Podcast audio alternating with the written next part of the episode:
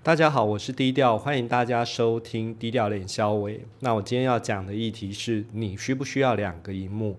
因为我有时候看到大家在工作很忙的时候，又要经常在不同的视窗之间切来切去，一下子用 Control C，然后切换视窗又 Control V，那基本上觉得这样子是非常没有效率的哈。如果有两个荧幕的话，这种动作很快就可以完成。那我来讲一下，可能一般人会觉得说两个荧幕感觉上好难哦，有没有比较简单一点的说法？就是呃，我怎么把目前的设备把它变成可以两个荧幕？哦，这个问题还蛮简单的，就是说你可能要到你的主机后面去看看，看看你的电脑有没有支援两个输出。像现在一般的电脑或多或少都会支援双输出啦，除非你的主机是蛮旧的哈。那如果两个都是 HDMI，很简单，就是找那个荧幕有支援 HDMI 的，找两条线把它接起来就好了。那接着呢，就到你的 Windows 上面去看一下。哦，如果你不懂，花几杯咖啡的钱，不要讲一杯，一杯好像很廉价哦。或者是找你的家人协助你稍微设定一下也就可以了。那另外一种状况比较麻烦的就是。像我现在的迷你主机啊，就是大概八千多块哦，很便宜，但是做文书机已经可以用。它的双输出是一个 HDMI，一个 Display。Display 是比较特殊的一个架构哦，不过我觉得它输出还蛮不错的。那我原本已经接了一条 HDMI 了，所以我下一个荧幕一定要选择有支援 Display，然后我另外我也要去买一条 Display 的线。我才能够做双荧幕。那你可能想说，诶，可是我在家里面我都用笔电呐，笔电也可以双荧幕吗？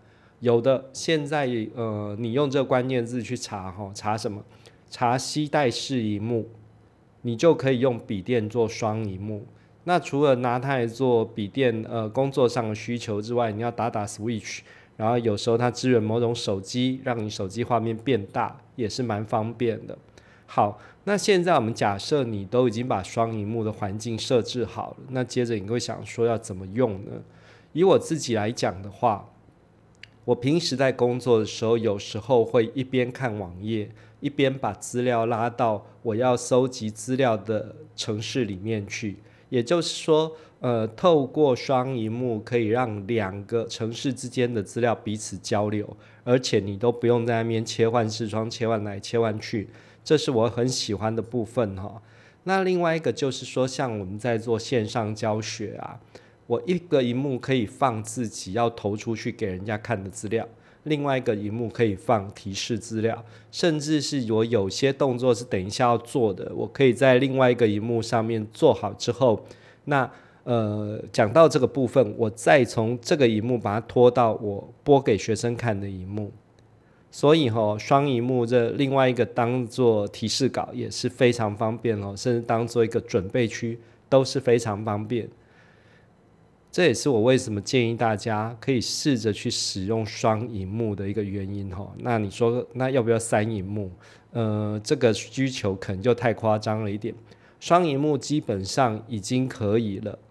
好，我再帮大家稍微复习一次哦。如果你不是很清楚的话，就是。第一个，你要确定说你的主机有没有支援双荧幕的输出。